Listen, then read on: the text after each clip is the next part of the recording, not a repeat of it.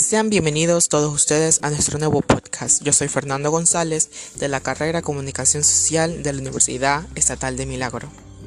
En este podcast tocaré el tema acerca de las propuestas para orientar al público frente al desarrollo del marketing de causas.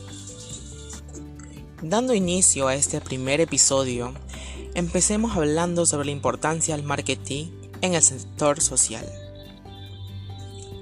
La sociedad está atravesando muchas dificultades y problemas de naturaleza social, aunque se estén creando y aplicando muchas soluciones.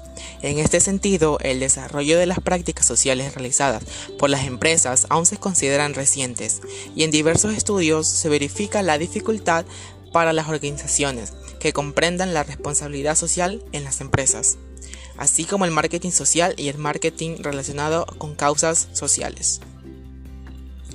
El marketing social tiene como principal objetivo solucionar o mitigar problemas sociales de todo tipo.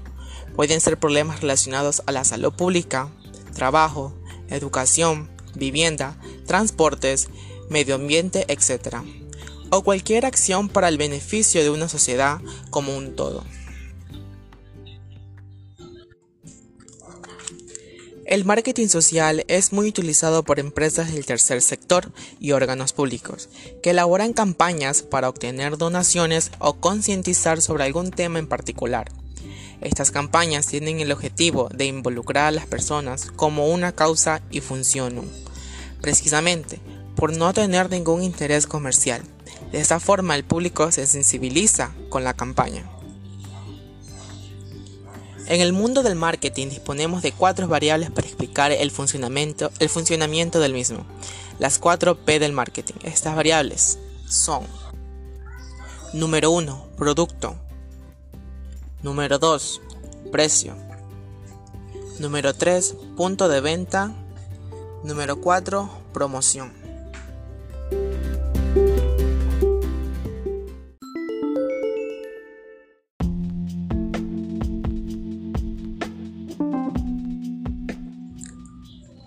El producto. El producto es el bien o servicio que se ofrece al cliente para satisfacer una determinada necesidad. Puede ser un objeto, un servicio o una idea. Siempre cumplirá un objetivo, aportar un beneficio al consumidor. En determinados productos debes englobar también el servicio postventa que conlleva. Por ejemplo, cuando compras un coche, Estás comprando también el tiempo que dedica el comercial a las explicaciones sobre su funcionamiento, posibles anomalías de fabricación o la garantía del fabricante. El producto es un concepto muy amplio, puesto que abarca todo aquello que se coloca en un mercado para su adquisición y que de alguna forma puede llegar a satisfacer una necesidad o un deseo del consumidor. Por otro lado, el producto no tiene por qué ser algo tangible, puesto que también engloba ideas y valores.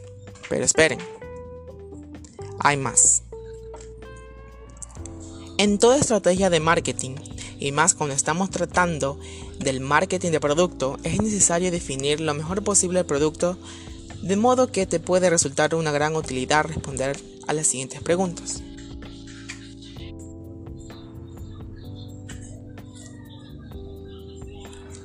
¿Qué vendo? ¿Qué necesidades satisface mi producto? ¿Qué características tiene mi producto? ¿Cuáles son los beneficios que se obtienen de cada una de ellas? ¿Qué valor agregado proporciona mi producto?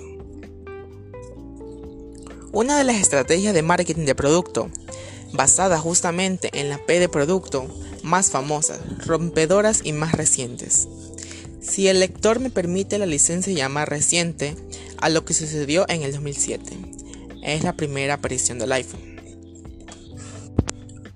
Por otro lado, ¿cuál es el comportamiento de este en el mercado? Para entender de qué tal usar una base, el ciclo del árbol de la naturaleza. Por ejemplo, una semilla es la, es la plantada, es lo que se planta, sería la introducción. Cuando germina, es el crecimiento.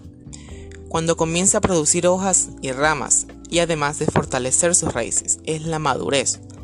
Y después comienza a encogerse y acaba muriendo. Ese es el declive.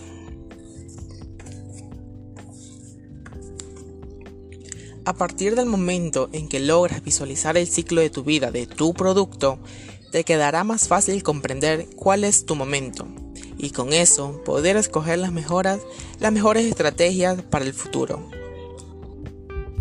Continuando con la segunda P tenemos el precio.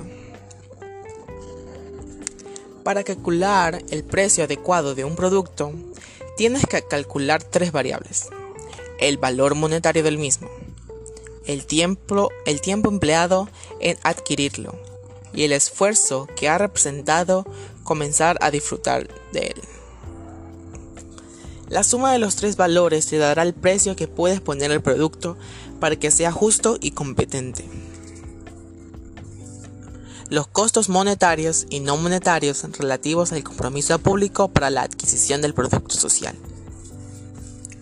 El precio es la cantidad de dinero que el consumidor debe pagar para tener acceso al producto o servicio que vas a brindar.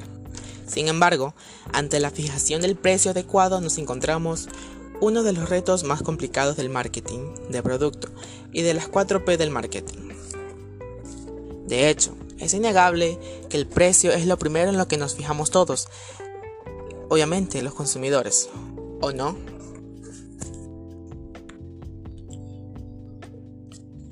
Para fijar un precio óptimo para nuestro producto es necesario tomar en cuenta esto. Realizar estudios sobre cuánto están dispuestos a pagar los consumidores. Estudiar comparativamente los precios fijados por la competencia para productos que son iguales o similares.